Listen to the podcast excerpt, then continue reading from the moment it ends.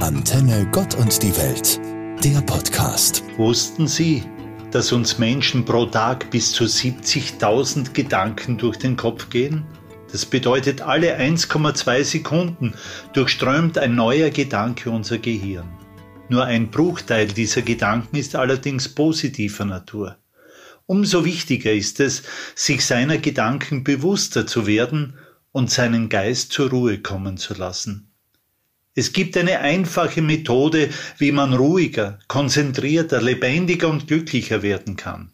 Sie kostet nichts und alles, was man tun kann, ist nichts. Innehalten, Hände weg, den Geist beruhigen, und Sie werden sehen, es ist der Beginn von etwas ganz Besonderem. Die Welt fährt herunter. Wir bewegen uns langsamer. Ein Verzichten auf vieles, einen neuen Alltag erleben den Blick auf das Wesentliche richten, Überflüssiges erkennen, wissen, was wirklich zählt, Menschlichkeit erleben, zusammenwachsen, auf unsere innere Stimme hören, auf die Worte Gottes, neue Wege nehmen und einer neuen Zeit entgegengehen. Ich kenne viele, die das, was bei ihnen einmal in der Urlaubszeit begonnen hat, zu ihrem Lebensprinzip gemacht haben und sie fahren sehr gut damit.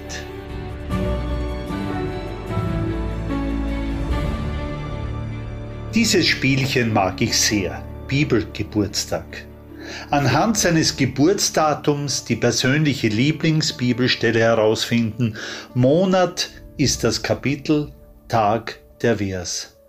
Ich mache das auch mit meinen Schülern immer wieder. So wurde knapp vor Schulschluss zum Beispiel Lena sofort fündig in 2 Korinther 9,15, was heißt, sie ist am 15.09. geboren. Dank sei Gott für sein unfassbares Geschenk. Eine ganz persönliche Zusage. Du bist ein Geschenk. Du bist ein Geschenk Gottes an die Welt vielleicht nicht so fein eingepackt, vielleicht findest du dich nicht so nützlich wie andere Geschenke oder so schön oder wertvoll, aber du bist mit viel Liebe ausgesucht und gerade du hast der Welt noch gefehlt. Gott verschenkt keinen Ramsch, sondern von ihm selbst gefertigtes Kunsthandwerk. Unikate, Einzelstücke. Du bist als Geschenk gedacht, als etwas, als jemand, an dem andere ihre Freude haben, genauso wie dein Schöpfer Freude an dir hat und stolz ist über sein Werk. Was kannst du jetzt tun? Vertrau dich dem Vater an. Er hat den Wunsch, dich dorthin zu geben, wo du ein Geschenk sein kannst und beschenkt werden wirst. Hab keine Angst. So denkt Gott über sie, über uns. Ich verbleibe mit herzlichen Grüßen mit einem Wort aus Jesaja 41,10. Setzen Sie doch ruhig einfach Ihren Namen ein. Fürchte dich nicht, ich bin mit dir. Weiche nicht, denn ich bin dein Gott. Ich stärke dich, ich helfe dir. Was gibt es Schöneres für den Sommer, für den Urlaub, für die Ferien, als solche Worte?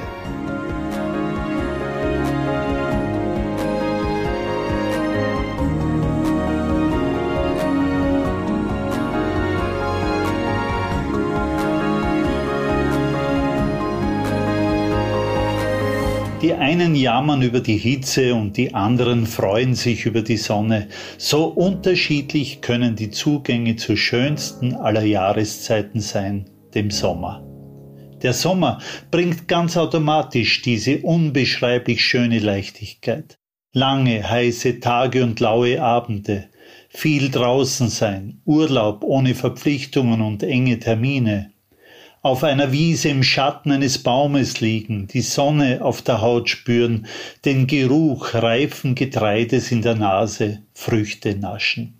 All das haben wir uns heuer noch mehr verdient denn je.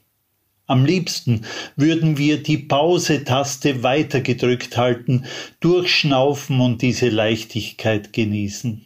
Auch den würzigen Duft eines Waldes, er schmeckt nach Schwarzbeeren und köstlichen Pilzen, er klingt nach den Rufen der Vögel und nach dem Summen der Insekten.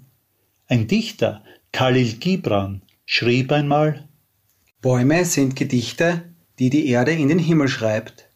Bäume sind Hoheiten des Himmels, sie ragen in blaue Horizonte und wurzeln tief im Dunkeln der Erde. Bäume sind Brunnenhäuser unserer Zukunft. Bäume sind fest verwurzelte Freunde und Begleiter. Bäume sind die grün gebliebenen Gasthäuser an unseren Wegen. Und trotzdem behandeln wir sie oft so respektlos, so ignorant. Das Herz tut mir weh, wenn ich hilflos zuschauen muss, wie ganze Waldstücke sogenannten Industrieflächen weichen müssen. Denn vergessen wir eines nicht. Bäume haben auch eine Geschichte, sind Zeugen der Zeit, sind Leben.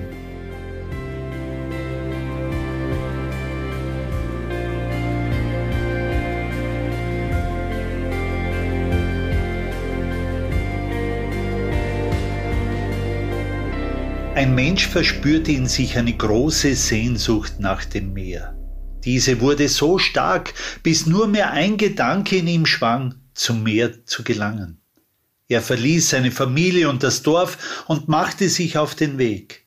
Nach langer Wanderschaft kam er an eine Kreuzung, von der vier Wege weiterführten.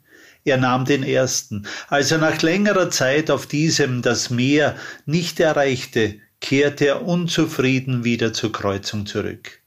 Nach der Reihe ging der Mensch jeden dieser Wege, immer mit demselben Ergebnis. Schließlich blieb er an der Kreuzung sitzen, bis er alt geworden war. Bevor er starb, spürte er noch einen einzigen Wunsch. Auf jenen Hügel wollte er, der sich an der Kreuzung erhob. Durch unwegsames Gelände wanderte der Mensch langsam hoch, bis er die Kuppe des Hügels erreichte. Ein großartiger Anblick bot sich ihm.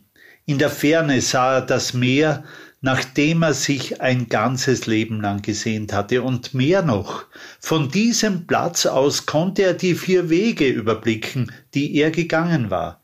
Und er sah, jeder der vier Wege führte zum Meer. Auf das Meer schauend starb er an diesem Platz.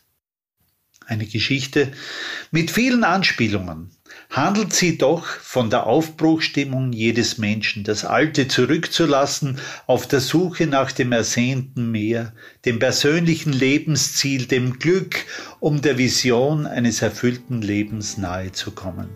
Aber manchmal scheint auch in meinem, unserem Leben jeder Weg der falsche zu sein. Resigniert gibt man auf, wünscht sich einen Weitblick, einen guten Überblick, um die Welt, das Leben besser sehen und verstehen zu können. Auch ich werde mir diese Sehnsucht nach dem Meer nächste Woche erfüllen. Nichts kann mich aufhalten. Ihr und euer Theologe Walter Drexler. Antenne Gott und die Welt, der Podcast.